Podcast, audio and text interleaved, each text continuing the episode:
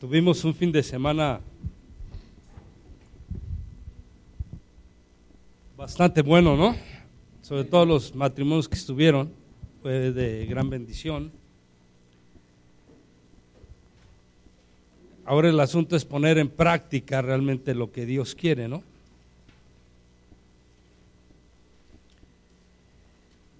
Y a veces es un poquito complicado después de venir este, llevando varios temas, ¿no? Y de repente romper el esquema para dar algo diferente, y voy a tratar de hacerlo en esta mañana. Quiero ir al libro de Lucas, capítulo 4, versículo 18. Y quiero que observes algo que me llama la, la atención. Voy a compartirles algo que me lleva algún tiempo a hablar acerca de ello, que se llama venciendo tus debilidades, ¿no? Dice eh, Lucas 4:18, el Espíritu del Señor está sobre mí, por cuanto me ha ungido para dar buenas nuevas a los pobres, me ha enviado a sanar a los quebrantados. Siguiente, la otra parte, por favor.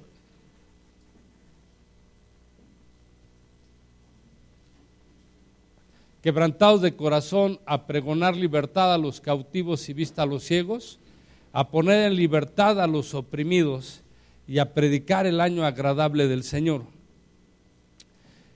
Jesús está viniendo a una costumbre judía que era en el día de reposo entrar y leer la ley.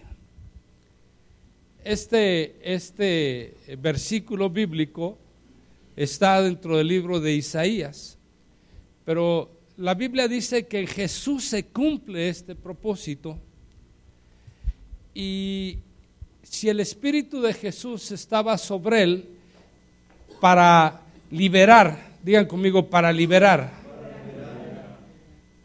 El propósito de Dios no ha cambiado, es liberarnos de las depresiones, de las opresiones, de las angustias, de todas las cosas que a veces nuestra mente maquina eh, eh, la escritura ahí en el libro de los Efesios, no vayan allá en el capítulo 6, eh, dice, hablando de la armadura de Dios, dice un versículo que sobre todo tomad el escudo de la fe para que podáis apagar los dardos de fuego que el maligno lanza sobre nosotros. Y él siempre los lanza precisamente sobre nuestra cabeza. Él sabe que el campo de batalla es la, la mente de todo ser humano. Y mientras que la mente del, del, ser humano no está realmente tomada por Jesús, entonces el ser humano tendrá muchos derroteros diferentes. Somos hoy lo que somos por aspectos mentales de los cuales nosotros caminamos aprendimos en la escuela, ayer hablé un poquito acerca de la influencia, si usted puede eh, conseguir o ver eh, eh, esta predicación, realmente todos somos influenciables, pero todos somos influenciables dependiendo de la estabilidad emocional de nuestra mente, de qué tan más fuerte seamos o qué tan más débil. Normalmente el fuerte va a influenciar al débil pero los débiles van a influenciar a los más débiles. Y aquí es donde la postura de Jesús está. Él vino con este propósito, darnos libertad. Dice la Biblia, conoceréis la verdad y la verdad les hará libres. ¿Libres de qué? Libres de la postura que nosotros muchas de las veces tomamos precisamente en, nuestro, en nuestra mente. Nuestra mente es tan compleja que si tú le das libertad va a tomar rienda suelta por los diferentes eh, eh, eh, derroteros que hay. Toda la gente que yo me ha permitido Dios liberar de posesión diabólica, siempre ha sido a través de trabajar primero o liberar su mente, dejar que la gente llegue a una mente estable y ahí es donde es más fácil echar fuera al demonio. Por eso muchas de las veces nosotros luchamos contra ellos porque nosotros queremos sacarlos cuando ellos están metidos en la mente de la persona y no le dejan libertad, no le dejan actuar para libertad. Si la persona a la cual tiene una posesión no quiere ser libre, automáticamente el, el, enemigo podrá salir por la autoridad que Dios nos ha dado, pero va a regresar. Y ese es el problema. Cuando él regresa, dice que el estado de la persona viene a ser dos veces peor que el anterior. Dice que toma siete peores y regresa. Ahora, ¿por qué les estoy tomando todo esto? Porque también las tinieblas, la influencia que traen, lo traen sobre la debilidad mental de la gente. Y yo quiero que observes algo que me llama mucho la atención. Primera de Pedro capítulo 5 versículo 7.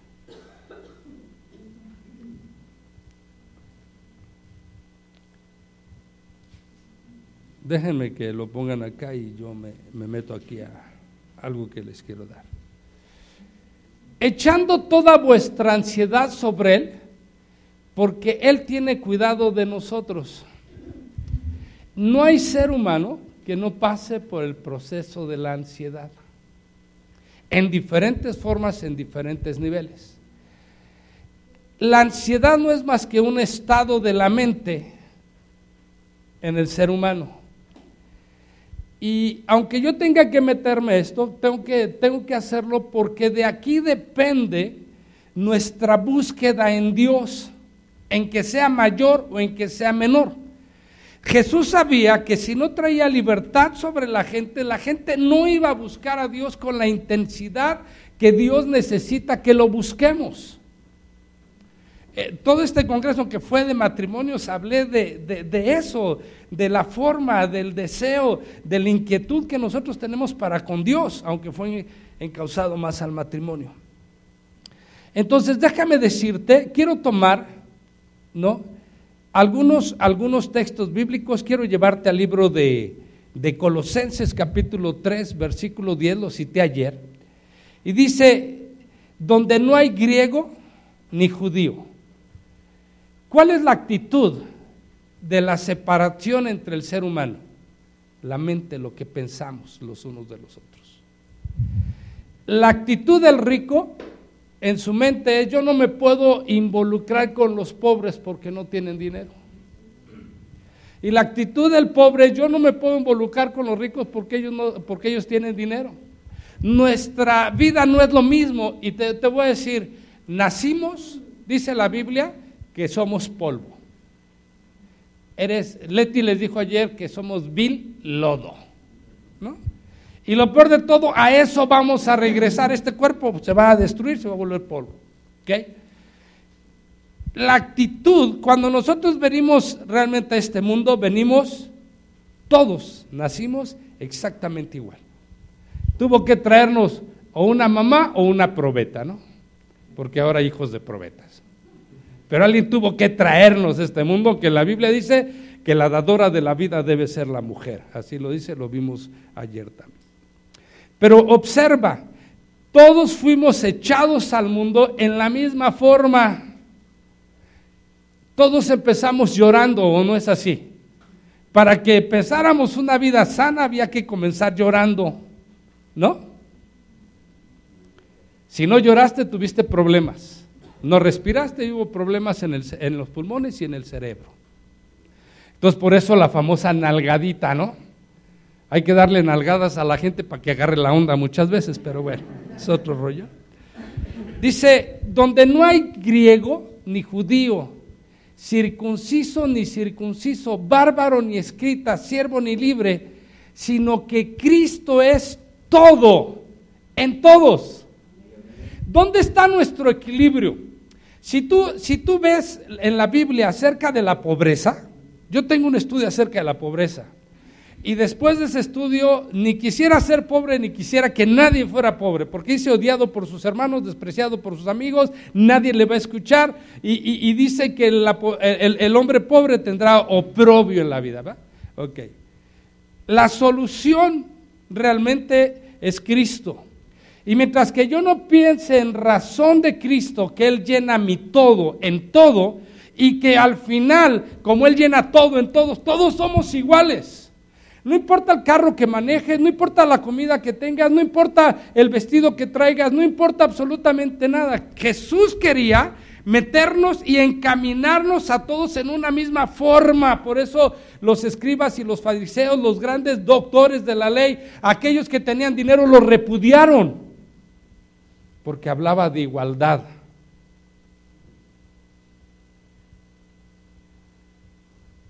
Él, hasta que no llegue y cubre todo en todos, hasta entonces, realmente Él nos permitirá tener una postura clara en la vida y sabremos lo que somos.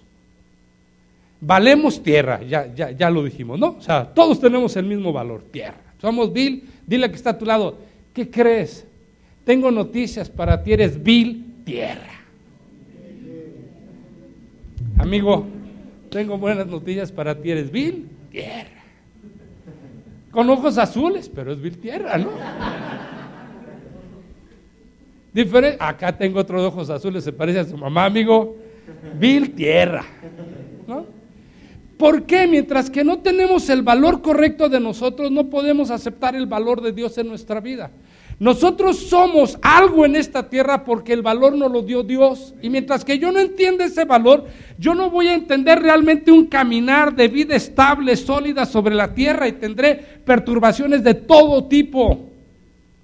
Todo viene del egoísmo, por cierto, hablamos del egoísmo ayer también, Chihuahua. Quiero llevarles Efesios capítulo 4, versículo 6. Dice, un Dios, un Padre, el cual es sobre todos y por todos en todos. La mente del ser humano es tan complicada que aún teniendo un Dios, busca otros dioses. Ahorita voy a pedir a mi hijo que venga. Abraham, mi hijo, nació en una cuna cristiana. Desde luego yo creo que la cuna era la cristiana, ¿no? Creció en la iglesia. Estaba, nunca hemos tenido bancas, pero en las, en las sillas de la iglesia. Dio clases a los adolescentes, no a los niños, ¿verdad? Un tiempo diste clase a los niños. Se involucró, se involucró en la congregación, se fue a Cucum a estudiar para misionero. Y un día se separó del Señor. A ver, ven conmigo. Pues ya te di paso. ¿No?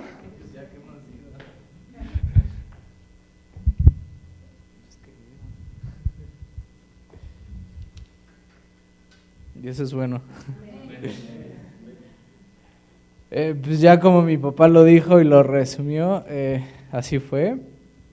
Primero me, me volví en agnóstico, después ateo y, después intenté buscar, ¿no? Como algo espiritual y, empecé a hacer yoga y a meterme en ondas budistas y así.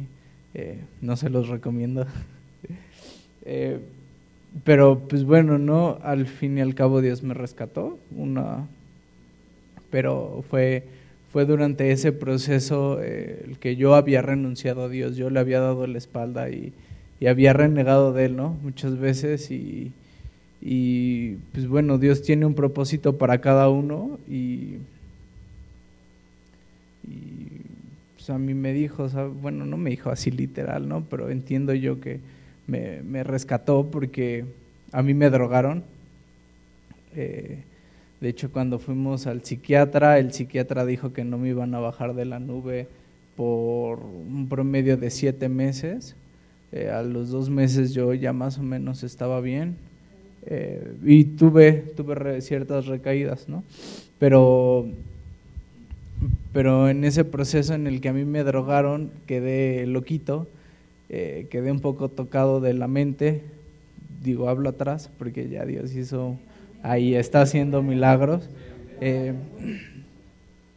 Eh, entonces agarré yo mis chivas, lo, lo que pude en un momento entender que debía llevar y agarré una mochila y me salí y me fui caminando desde Mérida hasta, hasta Valladolid son ciento y pico, 172 kilómetros, un cacho así que caminé en un promedio de dos días. Eh, eh, y pues sí, las, las vi muy difíciles. Llegó un momento en que estaba yo caminando a mitad de, de la carretera donde se separa la línea, ¿no? Está la línea blanca y separación, línea blanca es la división. Eh, y ahí pues, yo sentía cómo pasaban los autos a mi lado, ¿no? Tampoco hubo quien me recogiera ni nada, simplemente pasaban y, y pues, pues, desde ahí, ¿no? La, ver la mano de Dios, que no me pasó nada, porque hay gente que, que pues, mi papá me tuvo, bueno, fue a buscarme a la morgue y le comentaban que había gente caminando a las orillas de la carretera y se las habían llevado. Eh, entonces, pues bueno, Dios es grande y, y, si algo les puedo decir es que hay que buscar de Dios, no hay que apartarnos de Él y, día a día eh, buscar.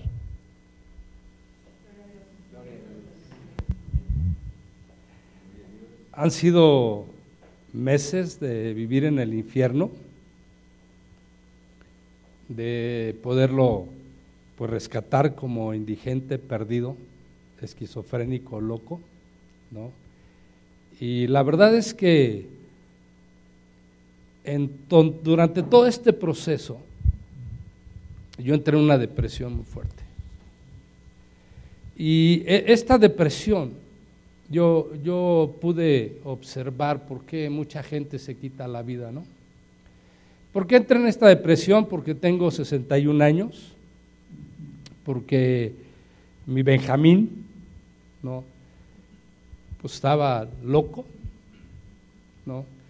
Y tú piensas, yo, yo, yo pensaba, yo decía, Dios, ¿por qué esto no me pasó 20 años menos, ¿no? O sea, ¿por qué tengo que luchar él siempre ha hecho ejercicio, ¿no? Está así medio toro. Él, realmente, eh, eh, ayer les hablé también un poquito del proceso de cómo sucedieron todas las cosas, cómo tomamos el favor de Dios y por qué, que es otra de las cosas, pero yo, yo, yo le decía a Dios, Dios, la verdad es que durante todo este proceso, si él se sale en la noche de la casa y corre, yo no lo puedo alcanzar, yo no voy a correr una, una cuadra para alcanzarlo. Detenerlo, digo, todavía hay, todavía hay, ¿no? No se compara. O sea, ¿cómo lo detienes? Y en su locura, en su esquizofrenia, no, tú dices, ¿qué haces? 40 días sin dormir, contando con las noches, porque si él se salía de la casa, ¿dónde lo, dónde lo encuentras? ¿Dónde lo buscas? Y luego un día se nos perdió, ¿no? Nuestra colonia no es muy grande y entonces buscarlo en la colonia fue bien complicado porque yo decía, híjole, si en la colonia un par de horas no lo encontramos, Imagínate si se sale en la noche como ya lo había hecho, bueno, cuando lo drogaron y caminó exactamente 48 horas. Tú sabes el, estrago que hace el sol sobre la persona caminando totalmente, o sea, bueno, todo eso va pegando en la mente. Y entonces mi actitud se volvió totalmente negativa. Yo decía, Dios, el año pasado hablé con mi hermano, él es médico, él, tiene 58 años, sí, 58 años, y él me dijo, carnal, entramos en la vida donde ya no hay garantía. Cualquier día de estos, tú y yo nos podemos morir. A esta edad la gente empieza a morirse.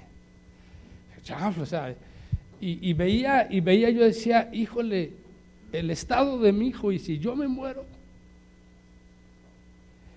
¿qué va a hacer? ¿Cómo va a trabajar? ¿Dónde va a estar? Y mi mente cabislaba y, se metía en problemas. Cada vez era más negativo, cada vez veía las cosas más negativas. Llegó un momento que abrí los ojos.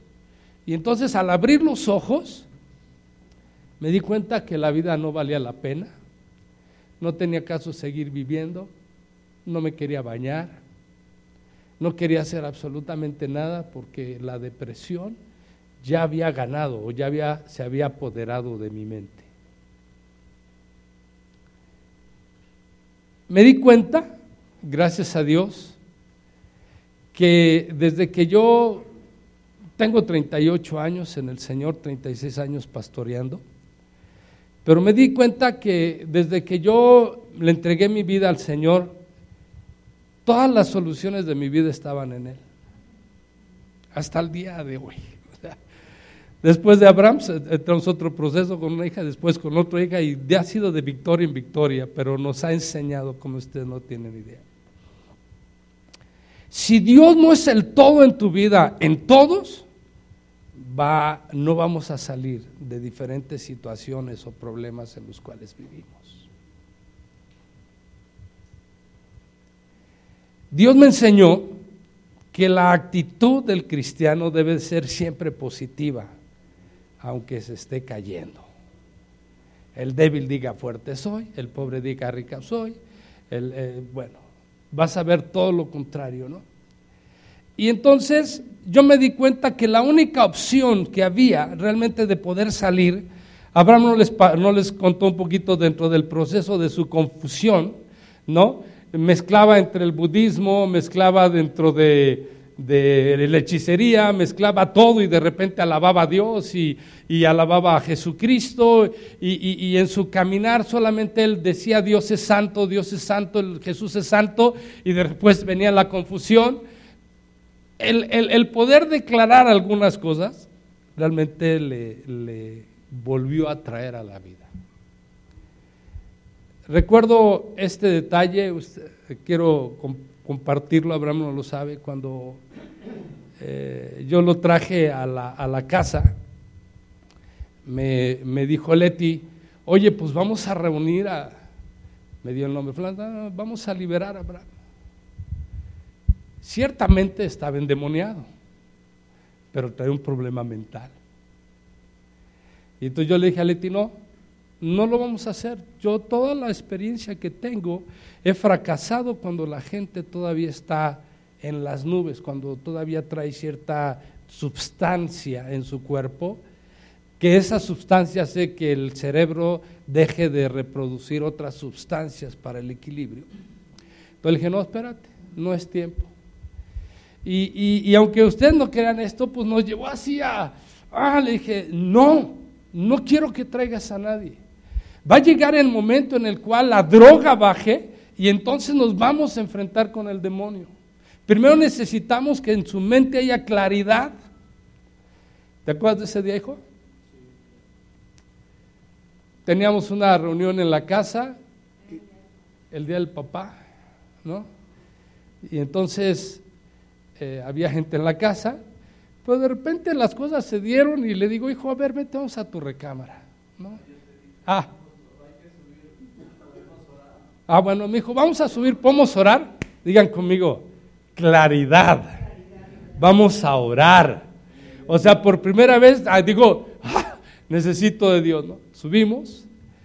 Y entonces le dije, a ver, ah, combinaba el yoga, ¿no? Hacía sus posturas de yoga. Él sus mantras y todas esas cosas raras que uno aprende siempre para tratar de estar bien con uno mismo, que es lo peor de todo, sin saber que eso nadie, no trae bienestar a uno. Y entonces llegamos, ¿no? Y, subimos y le digo, pues haz tu yoga, empieza a hacer su yoga. Y entonces yo le digo, pero yo, yo quiero orar por ti. ¿Te acuerdas que oré por ti? Yo sí no me acuerdo, ¿eh?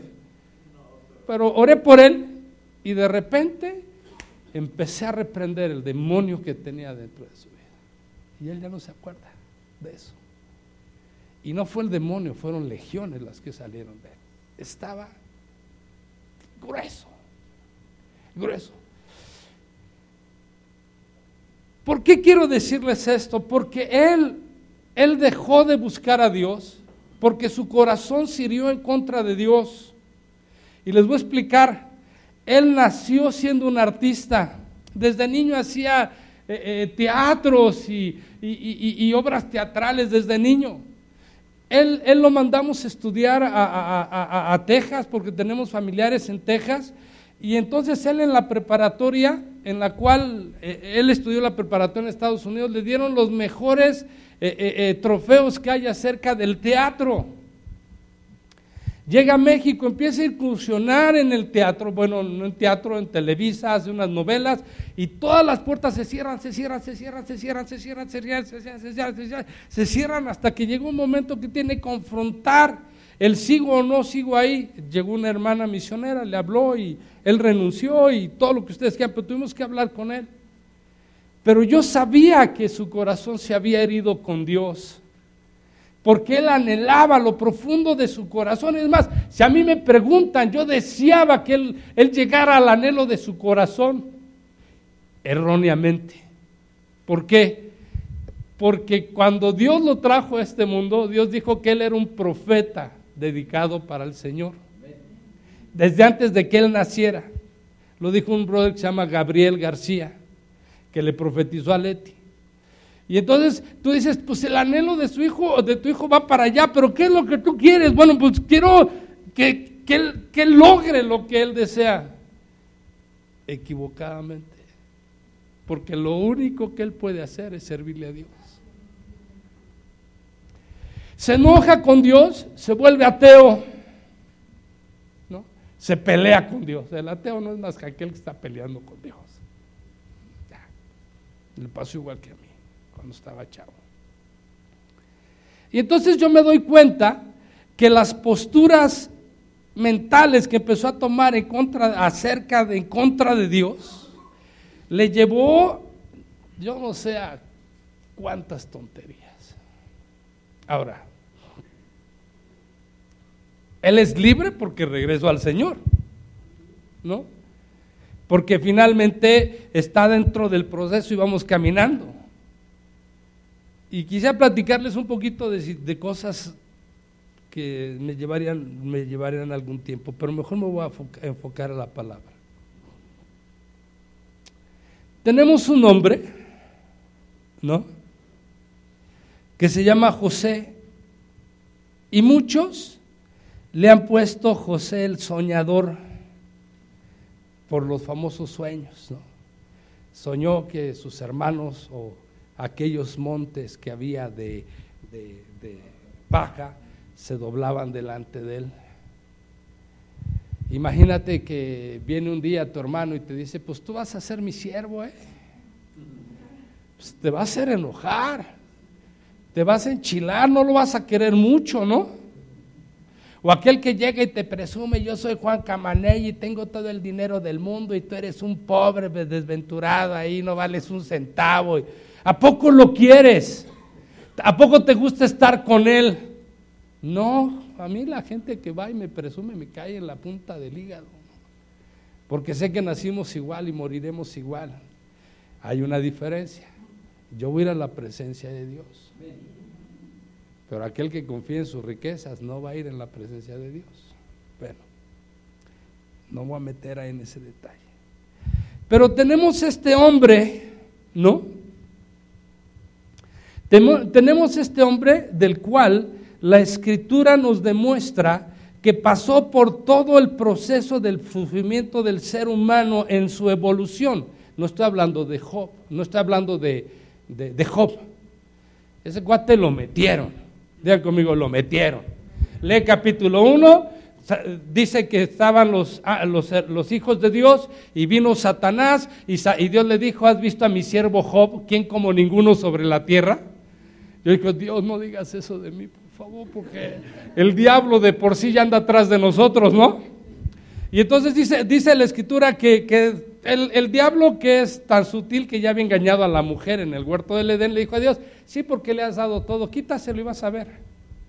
Él, no, él, él, estaba bien, Job estaba bien, Dios lo conocía. Era, no estoy hablando de esa historia, estoy hablando de José, aquel que era un hijo querido por su padre, amado, deseado. Eh, las esperanzas de, del papá estaban en él, hermano. Híjole. Y de repente Dios le permite que tenga sueños y que se sienta grande en la tierra, ¿no?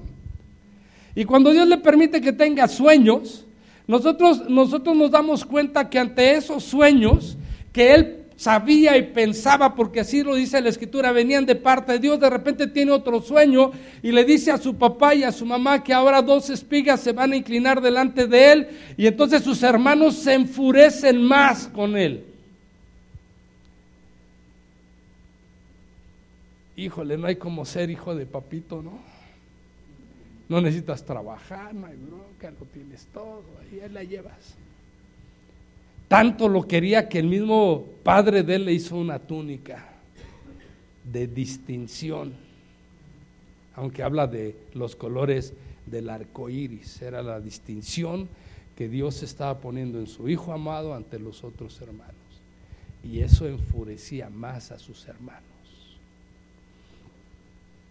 Tanto fue el asunto que llegó un momento que los hermanos convinieron matarle.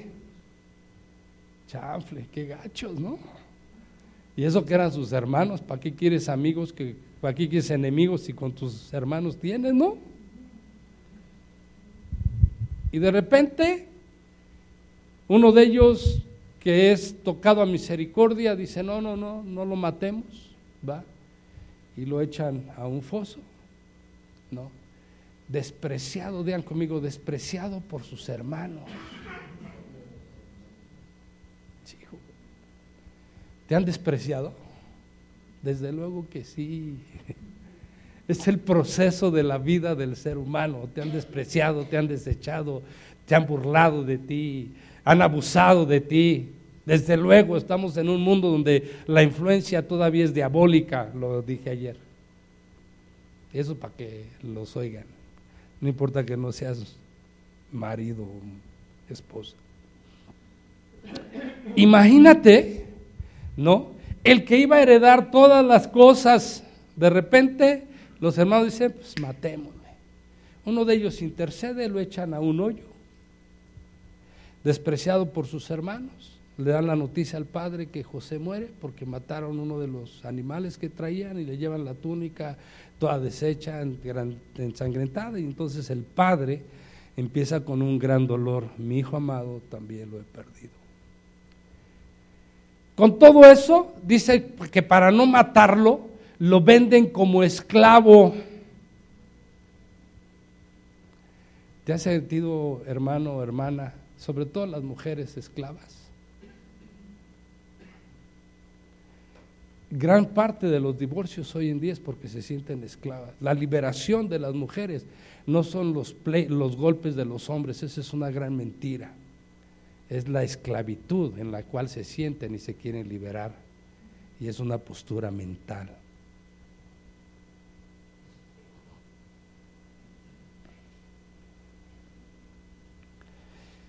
Ayer, oigan, lo que les dije, ¿por qué ando Dios bendice al marido? Es el comportamiento que tienes para tu esposa, pero bueno.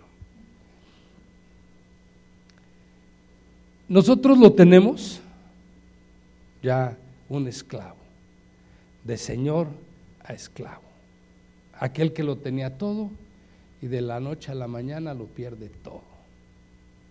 ¿Te ha pasado?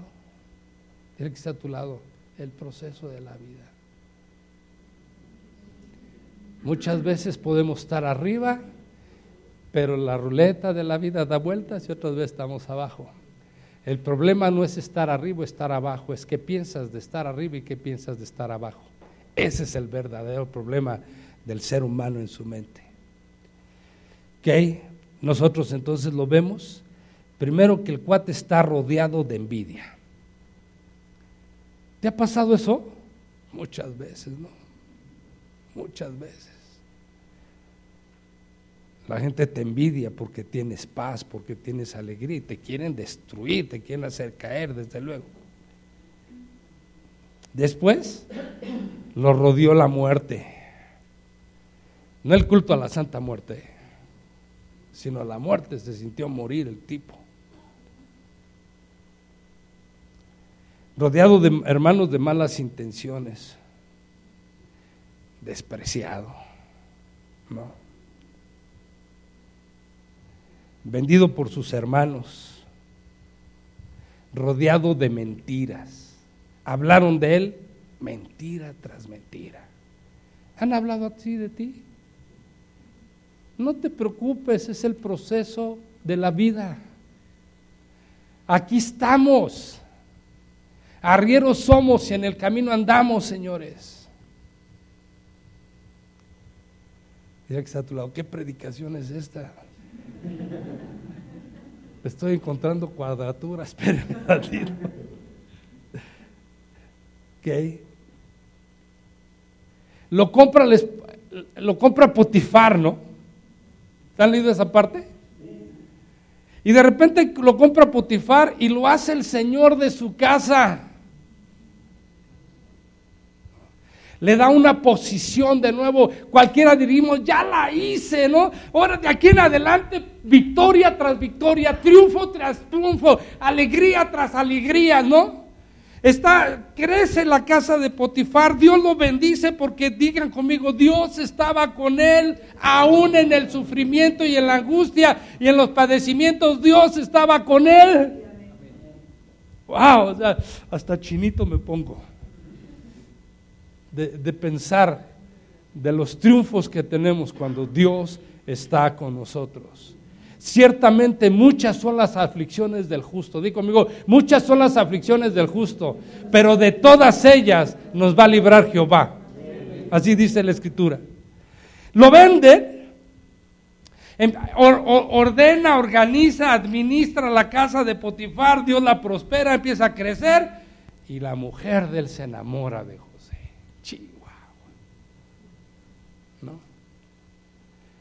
¿Qué hubieras hecho en esa condición? Ya lo lograste, ya lo tienes, ya, ya viene la esposa y se te rinde y te dice, pues órale mi rey, mi corazón, mi cariño, mi ternura, mi amor, mi proveedor, mi todo, ¿no?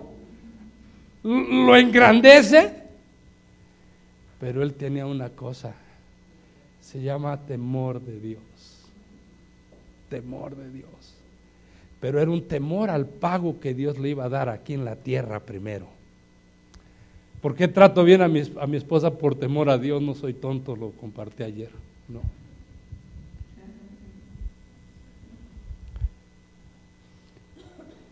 Ok. Ya lo tenemos encumbrado y de repente que le dice la que le dijo rey, mi amor, mi cariño, mi tesoro, mi guapo, mi ultra non plus, te voy a dar en toda la torre. Entonces, hace la trama y le dice a su marido que José quería abusar de ella. Y a consecuencia, digan conmigo, por ser bueno y creer en Dios, lo metieron al bote. Digo, ¿cuál era lo, lo más práctico pues a, a acostarse con la esposa de Potifar. ¿Era guapa? No. ¿El tonto de Potifar le hacía caso en todo? Escucha a tu esposa, no le hagas caso. Perdón, dije, aprende a darle el avión ayer. ¿No? Escúchala. Entonces pasé el, audio ese del cura ese que dice que las mujeres hablan 8.750 palabras, ¿no? Escúchala. Pon tu cassette en blanco y déjala que grabe lo que bla, bla, bla, bla. Pues sí, mi vida está bien. Lo, malo es que uno se cansa muchas veces. ¿no? Rodeado de mentiras. Que si tú observas, Toda la actitud de José, vendido por sus hermanos, teniéndolo todo, llevándolo a la cárcel, nunca tuvo una actitud negativa ante la vida. ¿Por qué? Porque Dios estaba con él. ¿Tienes una Biblia? A ver, enséñamela porque pues aquí ya bien fácil nos la ponen igual que en mi congre, ¿no? O sea, Ya están los teléfonos, traen Biblia, así es que enséñame que sea tu teléfono, déjame ver. Okay. El hombre que cree y confía en Dios se basa en su palabra de Dios, la Biblia. Si tú puedes estudiar bien, bien, bien la vida de José, tú no desearías ser José, por muy soñador que fuera. Pasa el asunto del sueño, le da un sueño al copero y un sueño al panadero, ¿no? Al copero, ¿quién, se quedó vivo? ¿Se acuerdan? El copero, el panadero. El copero va, le dice al, al, panadero, ciertamente no te va a gustar el sueño que te voy a dar, ¿va? Y se lo da. Sale el copero. Y entonces el copero se acuerda, ¿verdad? que José había interpretado sus sueños y Dios había puesto un sueño a Faraón. Entonces se acuerda el copero y le dice, oye, ahí en la cárcel hay un cuate que es re bueno para interpretar sueños. Exactamente lo que nos dijo nos pasó, ¿por qué no le cuentas? Entonces Faraón lo manda a traer. Y al mandarlo traer, Daniel interpreta el sueño de las, José, el sueño de las vacas flacas y las vacas gordas. ¿Se acuerdan? Pero no nada más lo interpreta, sino usa un, un, un, un versículo bíblico donde dice que en tu riqueza guardes para cuando venga la pobreza. Entonces él se acuerda, siete vacas gordas, le dice Faraón, vas a tener siete años exitosos, pero verán, vendrán siete años en los cuales las vacas van a estar flacas. Te recomiendo que en los, estos siete años que comienzan a partir de estos momentos, guardes todo lo necesario para los siete años de pobreza, de escasez. Y entonces dice la escritura, va que ya, ya la gente empieza a, desecharlo, pero el faraón dice, no, espérenme. Si él tuvo la capacidad de interpretar el sueño, él va a tener la capacidad de darnos la solución al sueño. Y entonces lo primero que hace es el, el, faraón, después de sacarlo de la cárcel, lo hace el segundo de él a bordo. Quiero darte una regla. En Dios, no pienses cómo empiezan las cosas, piensa cómo van a acabar. El ser humano siempre eh, piensa en, en las cosas de la vida y no piensa en el final de la vida. ¿Sabes por qué los cristianos hoy no estamos tan comprometidos con Dios? Porque no estamos pensando en la vida eterna, estamos pensando en esta vida. Y Dios cuando nos creó y vio que el hombre cayó, todas las cosas la hizo para la eternidad, no para aquí. Por eso vemos el proceso de la vida de José, por eso vemos tu proceso, por eso vemos la vida de cada uno de nosotros que muchas veces está llena de sinsabores. Ah, caray. Sinsabores. Cosas difíciles. Mira, hermano cuando mi hijo realmente no era cristiano, ah, porque en la, en la casa había una regla. ¿Te acuerdas cuál era nuestra regla, hijo? Aunque no fuera cristiano. Perdón, era una regla. No. Pero les voy a decir cuál era mi anhelo profundo en Dios. Mi anhelo era que mi hijo saliera conmigo cuando yo compartiera que estuviéramos a la mano agarrados en el ministerio. Y muchas veces yo veía el caso perdido. Anhelaba, deseaba, eh, caray, usted no tiene ni idea los, los tiempos que hemos pasado después de esto eh, juntos, porque ha sido Leti, Abraham y yo. O sea, los tres hemos viajado juntos. Le dije a Gustavo, donde va Abraham, vamos nosotros, donde vamos nosotros va Abraham. ¿Por cuánto tiempo? Por el tiempo que Dios quiera. ¿no? Y entonces déjame decirte, tú no sabes cómo, cómo sabe un triunfo en Dios después de venir del fracaso. Es cuando tú dices, Dios, sí existes. Es cuando tú dices, Dios, eres increíble. Ahí es cuando ya quitas todos los límites de decir, Dios te quiero ver, Dios te quiero oír, Dios, si tú no te presentas, yo no sigo adelante. No, hermano. La Biblia dice como regla, Dios es espíritu y no lo vamos a ver porque si lo ves te vas a morir. El día que te mueras lo vas a ver, te lo aseguro. Más te vale que no lo veas antes de morir porque entonces te vas a morir. Esa es la regla bíblica, ¿no? O te mueres o te, ya estás muerto. Pero somos tan, tan dados, tan hechos, la mente es tan compleja que quiere ver algo para poder creer. Creemos en un Dios invisible para los ateos. Alimentamos su ateísmo al decirle, no lo puedes ver, amigo. Porque Dios no es materia, es un espíritu, lo dice la escritura. Dice que debemos de buscarle en espíritu, en verdad. Tú podrás ver la escritura que es un Dios en el cual no necesita hacer las cosas como tú piensas que debe de hacerlas, que las va a hacer, las va a hacer.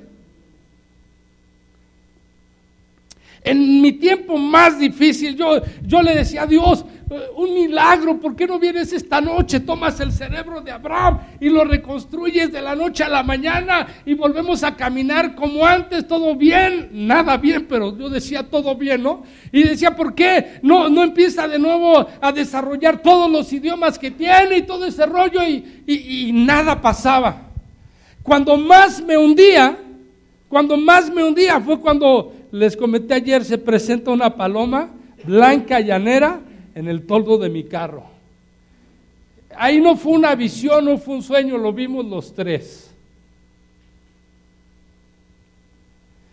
Y entonces Dios diciéndome, no te preocupes, aquí estoy. Esa paloma se presentó cuatro veces en mi vida. Abraham me dijo que la veía todos los días. Me dice, yo la he visto muchas veces, papá, pues yo es la primera vez que la veo, casi la agarro. Estaba en el toldo de mi carro cuando veníamos del psiquiatra, la primera vez para podernos bajar. Y yo venía en la desesperación y en la angustia total diciendo, Dios, ¿por qué no hay truenos? ¿Por qué no, no, no te manifiestas como otros? Y Dios me dijo, ahí está la paloma. Dios no me dijo nada. Esa es mi interpretación, hermano. Y entonces cuando, cuando yo veo, eh, eh, creo ánimo en mi vida, entonces, pero el proceso de la vida me volvió a tumbar, ¿no? Y se presenta la, misma paloma en la cornisa. Cuando el psiquiatra le quita las sesiones de todo todas las semanas a, a un mes Luego lo vincó a tres meses. Y ahorita ya estamos a punto de decirle bye bye porque cobras muy caro. Déjame decirte, ¿y por qué lo relaciono? La, siguiente vez, antes de escuchar la voz eh, eh, de Dios en la congregación, que Él solamente me dijo, ya salimos. Yo estaba hundido y me dijo, ya salimos. Quiere decir que Dios estaba hundido conmigo. Pero un viernes antes que fuimos al psiquiatra para que Dios me dijera, no es cierto, primero me dijo Dios esto, el lunes fuimos al psiquiatra, el lunes lo alarga su, su siguiente sesión ya muy allá, y entonces la paloma la vuelvo a ver ya no en la cornisa, sino en la barda, de un lado casi entrando a mi puerta. Ustedes no saben el refrigerio. Yo en esos momentos necesitaba algo. Préstame el teléfono, hijo. Cuando esta paloma se presentó, ah, porque es caso decirles, desde entonces se fue. Ni él la volvió a ver siquiera, ¿no? Les quiero, les quiero, les quiero, les quiero dejar ver la paloma. Cuando la paloma se levanta de, la, de la barda, se posa en un árbol muy alto que está en la parte de atrás de mi casa. Pero ¿por qué les quiero dejar ver la paloma? Esto no va a significar nada para ustedes como significa para mí, ¿ok? Quiero que les quede súper claro. Pero les voy a decir, número uno, en la Ciudad de México no hay palomas llaneras. Bueno, ya empieza a ver. Número dos, en los desiertos las palomas no son blancas. Esta paloma era llanera y era blanca.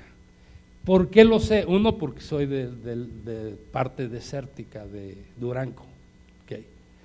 Y número dos, porque la paloma es muy característica, hay una característica muy fuerte en ella, que comienza una raya desde aquí, brinca por todo esto y le sigue a todo el plumaje y le da toda la vuelta.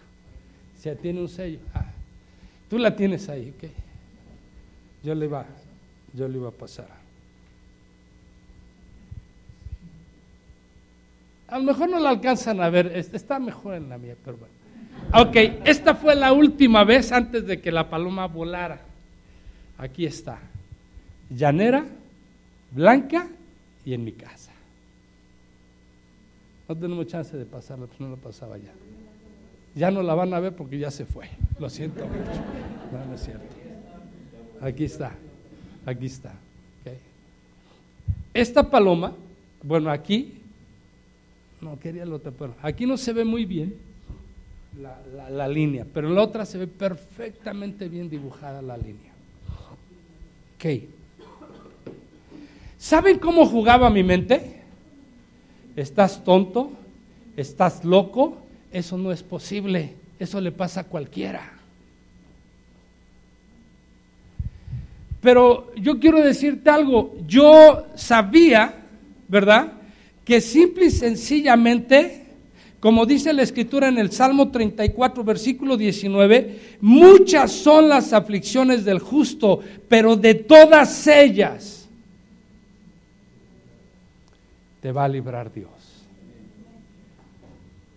¿Cuándo va a suceder esto? Cuando tú en verdad empieces a pensar, y no quiero hablar del positivismo como una doctrina, pero quiero hablar desde que tú empieces a ser positivo con respecto a la palabra de Dios en tu situación o tu circunstancia.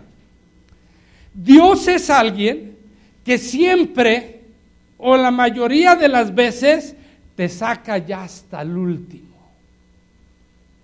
Cuando ya ves que todo se perdió, cuando ya ves que todo ya, ya no hay forma, no hay solución, de repente, ¡pum!, se arreglan las cosas.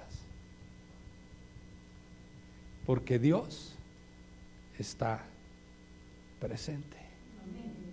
No como tú quieres. No como tú piensas. No como tú eres. Porque otro de los problemas que la iglesia tiene es que quiere ser como quiere ser y agradar a Dios. La única opción que hay para agradar a Dios es seguir los principios bíblicos y vivirlos, hermano, no hay más. Y entonces cuando los principios bíblicos los pones en ti y los pones en práctica, entonces la reacción de Dios es favorable para tu vida, no antes. Por eso mi, pregunta en esta, en esta mañana, ¿eres frío? ¿Eres tibio o eres caliente? ¿Quién eres?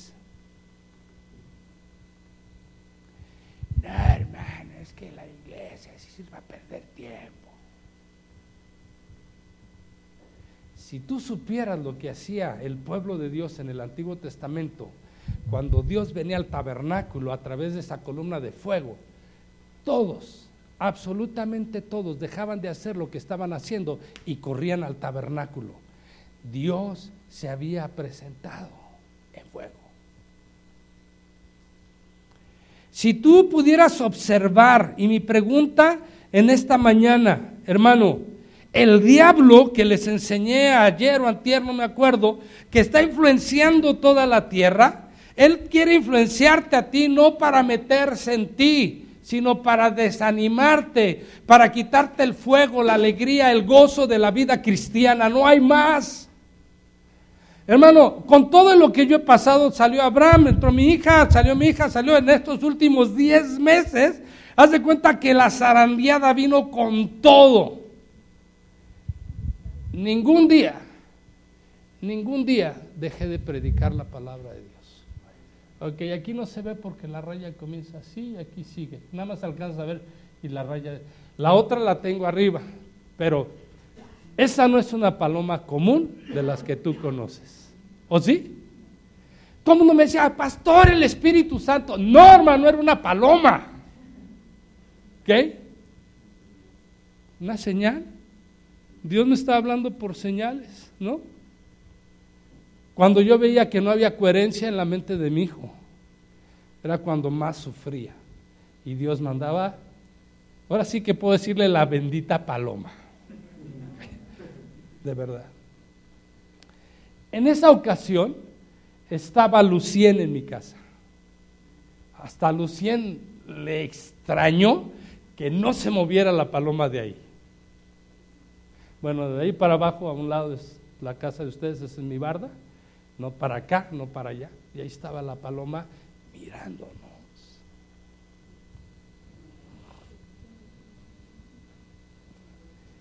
¿Tú crees que yo podría tener alguna duda de si Dios existe o no existe? Pues sí, hermano.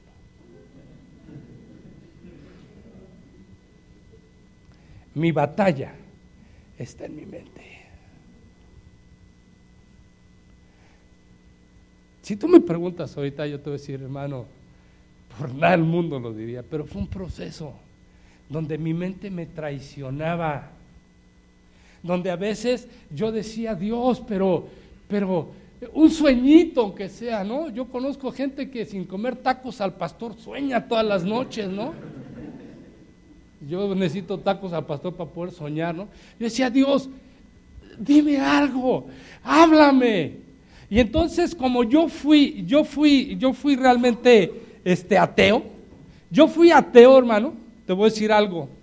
Fui ateo de religión que es mucho, muy diferente a aquellos que no creen en Dios porque no creen en Dios. Porque las circunstancias de la vida les llevó a algo, a enojarse con Dios, o, sino simple y sencillamente cuando yo entré, yo venía de una casa donde a mi papá le prohíbe a mi mamá enseñarnos cosas religiosas. En mi casa nunca, nunca se oyó de religión hasta que me hicieron mi, mi primera comunión. Porque como vivía en un pueblo, era parte del pueblo. Pregúntame más, no tengo idea. Cuando yo vengo, ¿verdad? Y, veo las discusiones de mi papá y mi mamá tan fuertes que había desde chiquito, pues yo digo, si Dios existiera, ¿verdad amigo? Le pasaría, los arreglaría a ellos.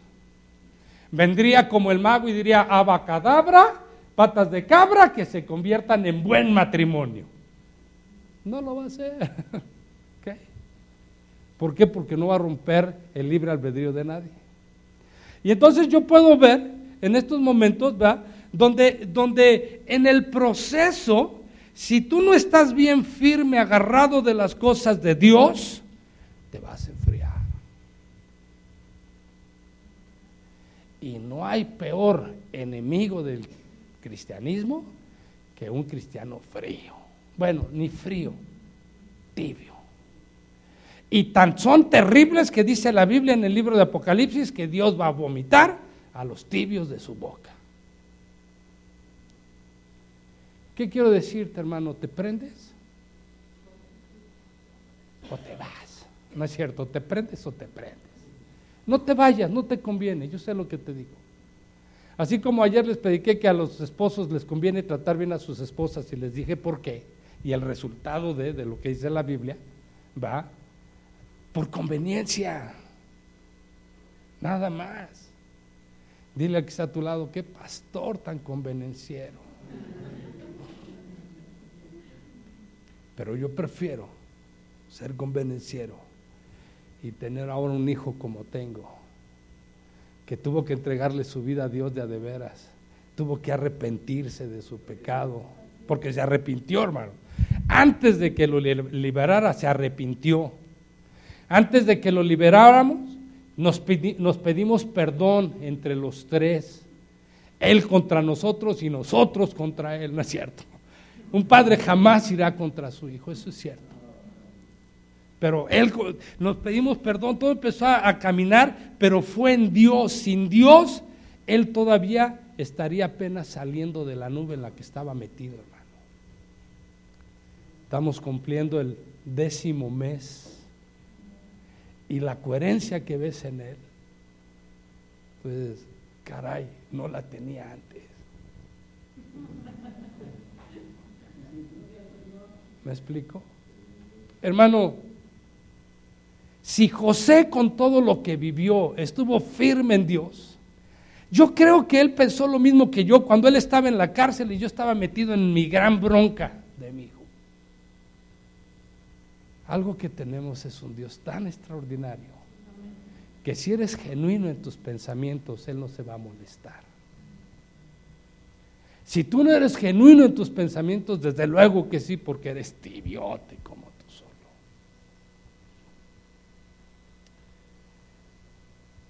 Yo vine a este, este seminario solamente para decirles a ustedes una cosa. Vivir frío en Dios no vale la pena. Créemelo, no vale la pena. No hay como empezar a hacer la voluntad de Dios con todas las ganas del mundo. Si Dios dice que la mujer se sujeta, pues sujétate, conjeta, pero sujétate, ¿no?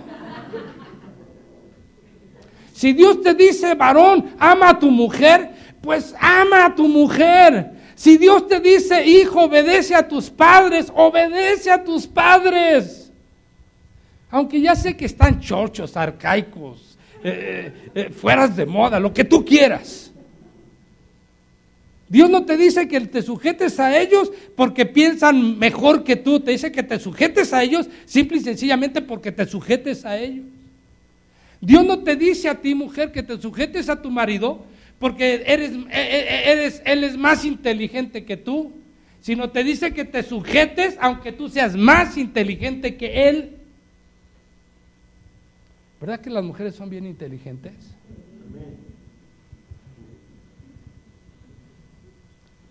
Gracias a Dios que nos dio gente inteligente para que se sujete a nosotros. Difícil, ¿no? Si Dios te dice no hagas esto, no lo hagas, hermano. Mucho trabajo, sí, ser, ser cristiano nadie te dijo que era lo más fácil del mundo. No, hermano. El ser cristiano cuesta y cuesta mucho. ¿va? Yo entiendo que Jesús dijo que en Él nuestras cargas eran ligeras, pero en Él, va, mételo adentro de ti, déjalo que se entrone y se señore en ti. Fuera de ti no funciona. Ok, termino. José aprendió una vida que fue la vida del perdón que puso a prueba a Dios, después de muchos años, muchos años, le puso a los hermanos enfrente. ¿Se acuerdan de esa parte? ¿Tú qué hubieras hecho? Por la culpa de él, desgraciaron tu vida. Bueno, destrozaron, porque no tan feo, ¿no? Por la culpa de, de, de, no sé, el maestro que me reprobó, tronó mi vida completa. ¿no? Por la culpa de, no sé quién, porque somos muy dados, nuestra mente es muy dada siempre a buscar culpables para justificarnos nosotros, ¿no? Pero el perdón quita la culpa. Ahora te voy a decir algo que, que quiero anclar para terminar con esto. Cuando Él está más encumbrado, cuando ya Dios lo había levantado, cuando Dios ya lo tenía en eminencia, donde Él ya era eh, uno de los señores de la tierra, le presenta a sus hermanos. Chihuahua. Tú me has dicho tan suave que estaba el asunto, ¿no? Sin ellos.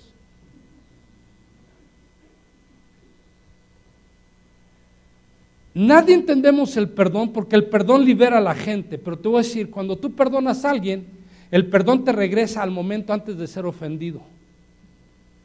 Si no, no, no hay perdón. Eso de que perdónalo, aunque no lo vuelvas a ver, no, no, estás equivocado. Si lo perdonas es porque regresaste antes del agravio. Si eran muy cuates, regresas a ser muy cuate como antes. Si no, no has perdonado nada. Cuando se presentan los hermanos delante de José, automáticamente, ¿tú crees que no se hizo trizas acá eh, eh, eh, en la mente y, y, las entrañas? ¿Tú crees que no quería quitarles? Si tú ves todo el proceso de José, fue en contra de los hermanos, estaba todavía enojado contra ellos. Por eso les metió la copa, observa y analiza bien la palabra de Dios. Y por eso puedes ver su actitud de déspota, de despreciarlos al principio hasta que Dios lo confrontó. Y llorando le dijo, ustedes son mis hermanos. Qué increíble. Salió, los abrazó y los trajo con él. Fue igual que antes. Él con ellos. Y ellos por su misión no les quedaba otra. Sí, ¿ya qué? Ya no tenemos otra alternativa. Ya están aquí, pues ya ni modo, ¿no?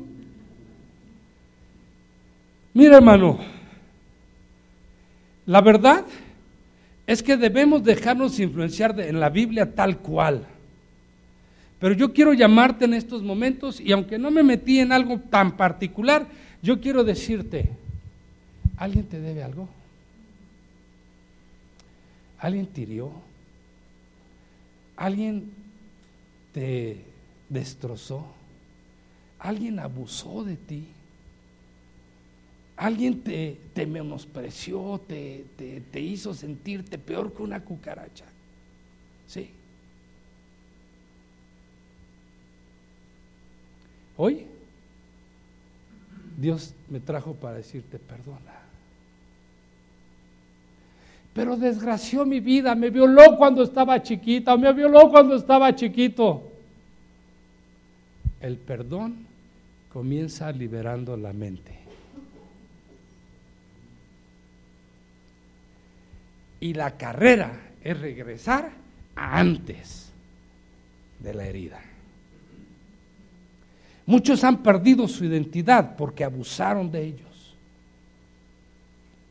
Hay mujeres que están casadas, que a fuerzas tienen que acostarse con sus maridos porque están casadas sin quererlo hacer porque de chiquitas fueron violadas.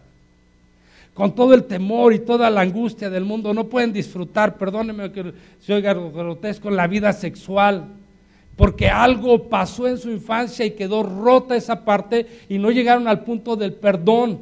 No te pudiste desarrollar intelectualmente ni lograste ser lo que eras porque a lo mejor alguien paró el obstáculo, puso un obstáculo en tu camino que no pudiste brincar y gracias a él tú llegaste a ser lo que eres y estás terriblemente enojado con él. ¿Quieres que cambie esa postura en tu mente? Pide, pide, perdona. Pero te voy a decir el segundo paso. Búscalo y sé con Él como eras antes de que esto pasara. Y entonces es donde tu mente, ¡pum!, va a chocar y donde entonces va a empezar a florecer la palabra de Dios. Si el Hijo os libertare, seréis verdaderamente libres. El Hijo abre en Lucas 4:18, que ya leímos, el, el, el rollo y entonces dice, el Espíritu del Señor está aquí. Casi la declaración antigua es, Dios me trajo a liberar a los cautivos, a los oprimidos, a los deprimidos, a los cautivos en prisiones mentales. ¿Eres uno de ellos? Cierren sus ojos, por favor. No voy a hacer ningún ejercicio. Les voy a llevar una oración. Véanme, véanme, véanme, véanme. Que en esta oración no va a pasar nada. No va a venir un ángel, va a abrir tu cabeza y Dios va a lavar tu cerebro. Esta oración no es más que rendirte a Dios para que entonces tu vida empiece a tomar un cauce diferente al que tomó hasta el día de hoy.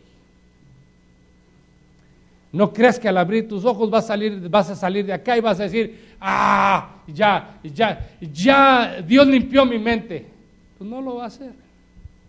Porque si Dios viene a limpiar tu mente, entonces saldrías de aquí diciendo, ¿quién soy? ¿Dónde estoy? ¿Para dónde voy? Porque el proceso de la vida es uno y no lo vamos a cambiar. ¿Tu marido tirió? ¿Tu esposa te engañó? ¿O tu esposo te engañó? Hey, perdónalo. Si hay opción y puedes, regresa con él. Si ya estás casada, pues ya es otro rollo. Pero si hay ocasión, regresa al principio. Vienen los escribas y los fariseos y le, dicen a los, discípulos de Jesús, le dicen, Señor Jesús, ¿por qué Moisés les dio carta de, repudio? Les digo por su dureza de corazón, pero al principio no fue así. Los manda al principio para que puedan entender todas las cosas que Dios tiene. Las cosas están en los principios de Dios y en el principio de la creación. Ahora sí cierra tus ojos. Si no la quieres hacer, no la hagas. Si no quieres hacer lo que yo te digo, sigue prisionero, ese es tu rollo. Yo vine aquí porque Dios me permitió venir para compartirte esto. ¿Hay dolor? Sí, hay dolor.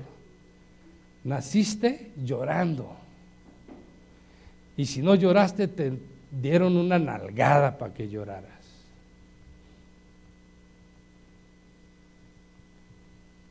Jesús está en la cruz y les dice, Padre, perdónalos porque no saben lo que hacen. Tú puedes decir, Dios, yo perdono a mí o mis agresores.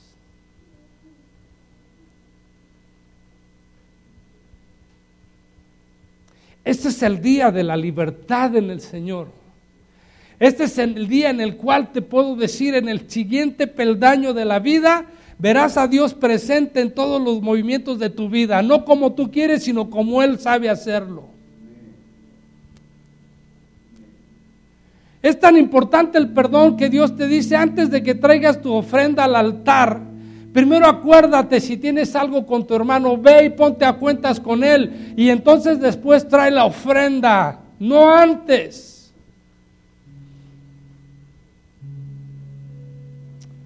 Dile Dios, yo me comprometo contigo a perdonar a o las personas que me agredieron, me hirieron, me destrozaron acabaron con mi vida. A raíz de eso he vivido una vida luchando totalmente, una vida que ha sido derrotándome poco a poco, que acabando conmigo, destruyéndome. Y aunque vengo a la iglesia, Señor, no he tenido la libertad suficiente que necesito.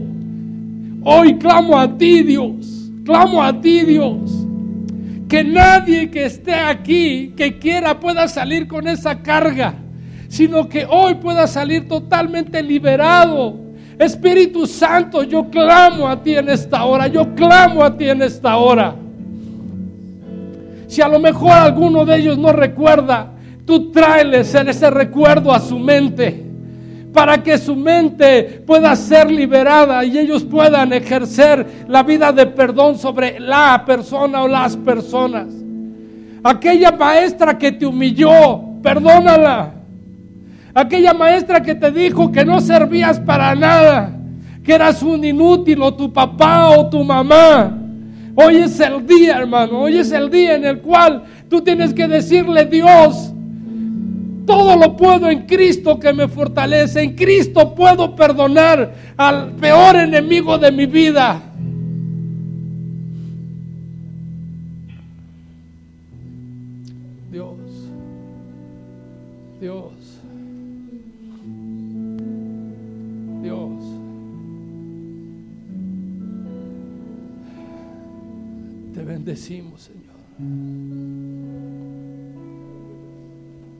Dile, Dios te bendigo. Quiero ser obediente.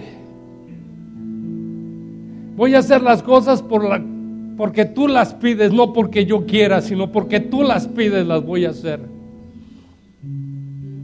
Dios, en el nombre de Jesús, que tu Espíritu Santo, que tu Espíritu Santo llene cada persona en este lugar, en el nombre de Jesús, por favor. En el nombre de Jesús.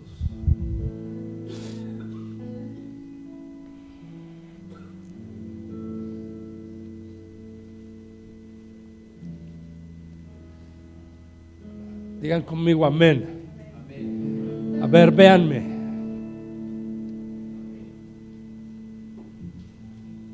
En el peor momento de la vida de mi hijo, y estoy hablando de estos 10 meses que pasaron, Dios me llevó a perdonar a sus agresores.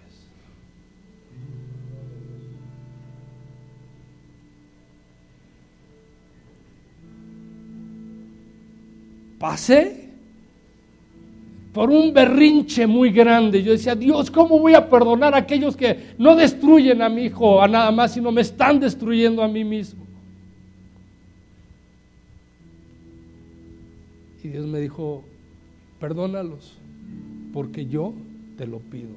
Fue una lectura bíblica.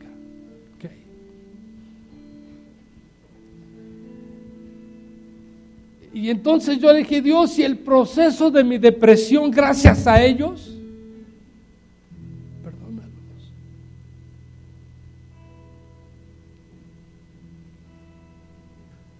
La última parte que les estoy platicando no fue la más importante, sino los amigos que llevaron desde el principio a mi hijo para que llegara a ese punto. Y con uno de ellos he tenido que hasta hablar por teléfono.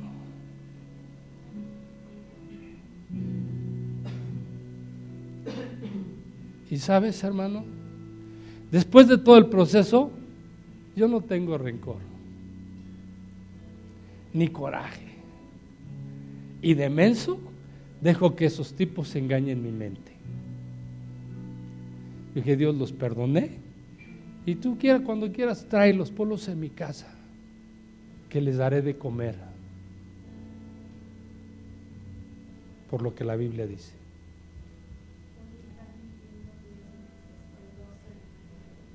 Hoy está cumpliendo 10 meses.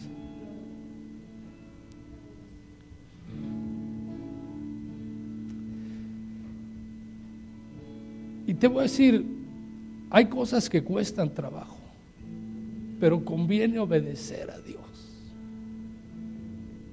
De verdad. Hoy te podría decir, es el todo del todo en mi vida. Y no necesito verlo. Algunas veces salía de mi casa y decía, Dios, ¿dónde está la paloma? La quiero ver, me siento mal. Ya la paloma se había ido. No la volví a ver. ¿No? Durante muchos meses las mañanas nos despertaba el cucu, porque así hace la paloma del desierto. Y hoy bueno, no hoy. De un tiempo para acá, no necesito a la paloma. Tengo al que hizo la paloma. Hermano, no hay más que estar prendido en el Señor. Y no dejes que el diablo te confunda. No dejes que el diablo deje que la amargura surja dentro de tu vida por no perdonar a alguien. ¿Saben cuál es mi lema ahora? Perdonar desde antes que me hagan cualquier cosa. ¿Qué quiere decir? Vivir una vida de perdón porque sé que nuestra relación nos vamos a herir.